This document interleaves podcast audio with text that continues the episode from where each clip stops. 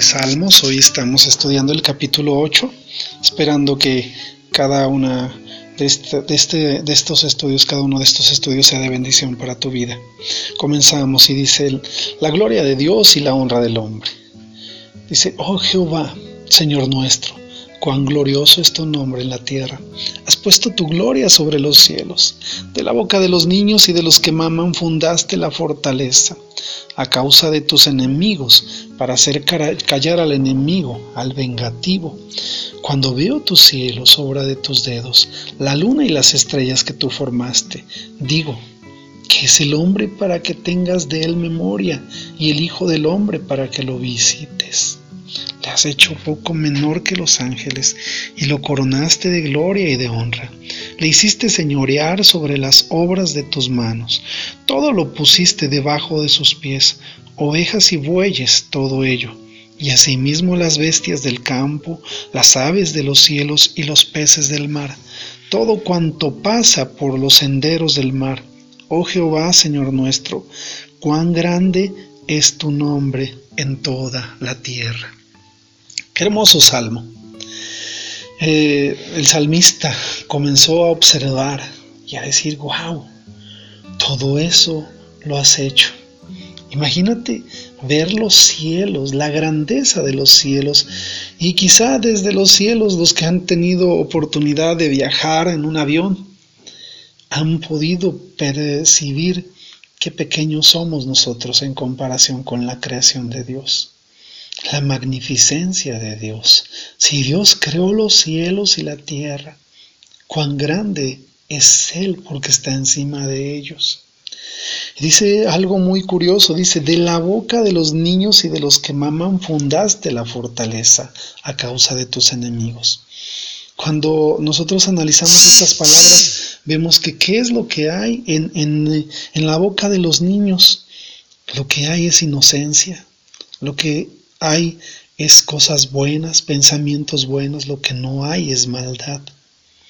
Eh, nosotros pensamos en, la gente que, que, muchas veces construye ideas y pensamientos eh, eh, de maldad y decimos, bueno, esas, esos pensamientos y esas ideas son por falta de inocencia, pero un niño tiene mucha inocencia, no hay maldad.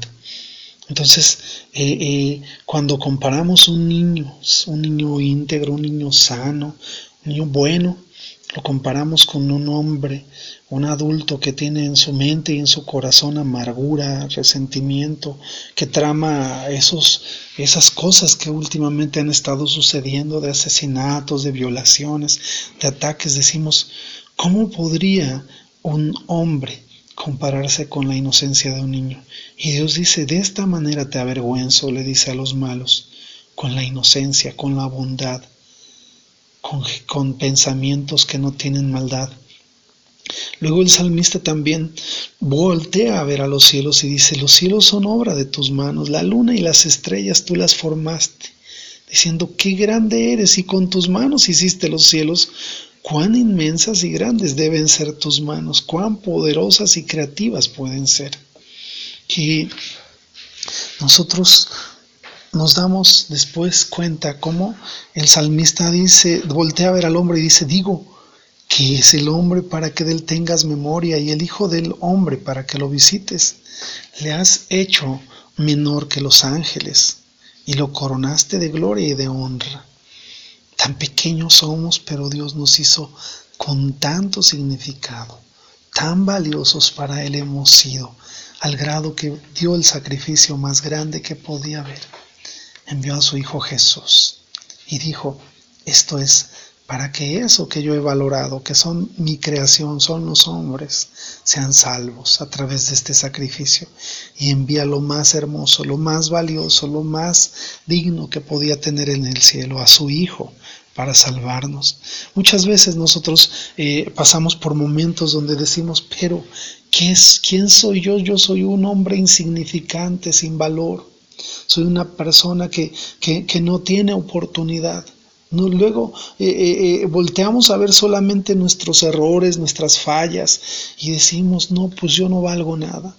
¿Cuántas personas he escuchado que dicen, yo nací sin suerte, yo nací, eh, eh, soy un cero a la izquierda, soy la oveja negra?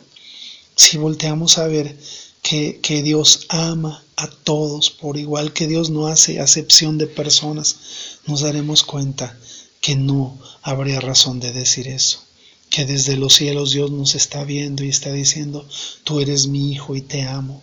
Sobre toda esta creación, sobre todo lo que yo hice, te hice a ti como el centro de todo. Tú eres mi hijo amado, tú eres mi hijo que yo cuido, que yo he escogido para mí.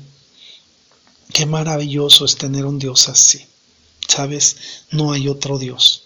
Él es el único, el verdadero Dios. Él es el que nos hizo. ¿Cómo no sabrá lo que necesitamos? ¿Cómo no sabrá lo que anhelamos? ¿Y cómo no nos dará juntamente con Cristo que nos dio para salvación todas las demás cosas? En Génesis 1.28 nosotros podemos ver cómo Dios puso al hombre por sobre toda su creación. En primera de Pedro capítulo 2 versículo 9 dice, eh, porque ustedes son real sacerdocio, nación santa, pueblo adquirido por Dios. Pero ¿por qué fue todo eso? O sea, ¿por qué somos un, real sacerdocio y una nación santa? ¿Y por qué somos linaje escogido?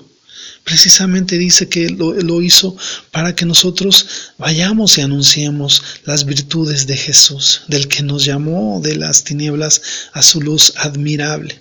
Nosotros antes no éramos nada, éramos una criatura solamente, pero a partir de Jesucristo, de Jesucristo para acá, nosotros somos considerados hijos de Dios. Imagínate qué Padre tan grande y tan maravilloso y tan poderoso tenemos. Nadie se le compara. Así que si alguien te dice que no vales nada, que no significas nada, Cierra tus oídos a esa persona y recuerda, tú eres hijo de Dios.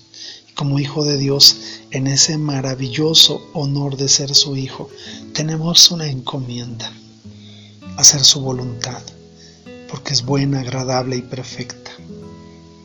Qué mejor que ser hijo de Dios, qué mejor que ser hijo del amado, del Todopoderoso, del grande y maravilloso, del gran yo soy, del Rey del universo, de aquel que hizo los cielos en la tierra.